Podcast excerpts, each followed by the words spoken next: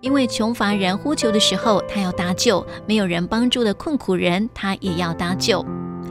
我们从圣经的历史来看啊，贫穷跟欺压似乎是普遍性的存在在社会的每一个角落。神借着摩西赐给以色列人律法书，来保护穷人跟弱势的族群，来减轻他们的痛苦。但是我们看见以色列人在旷野、在荒地，常常漠视神的律令跟典章，也没有按着律法的要求去接待这些贫穷的人啊。甚至我们看见，就是在耶稣传道的那些日子里啊，情况好像也没有改变哦。圣经说，这些宗教领袖。完完全不关心贫穷的人，他们贪爱钱财，甚至是侵吞寡妇的房子，墨守传统，而且不愿意照顾老人跟穷人。债主把欠债的人卖作奴隶来还他的债，即使是连小到一双鞋的价格的债款，也不放过这些欠债的人哦。马太跟约翰在他们的福音书里头都有提到，耶稣跟他的门徒有一个共用的钱盒，他们会把这些钱呢用来周济贫穷的以色列人，而耶耶稣呢也鼓励那些想要跟随他的人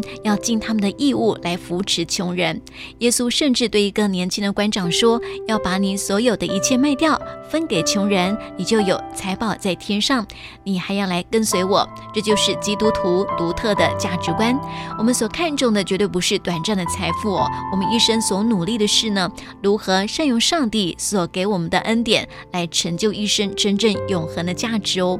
求主来帮助我们，一起领受耶稣的教导，为天上永恒属灵真正的财宝来努力，用心生活，叫世人能够因为我们的奉献而能够得着最大的福分。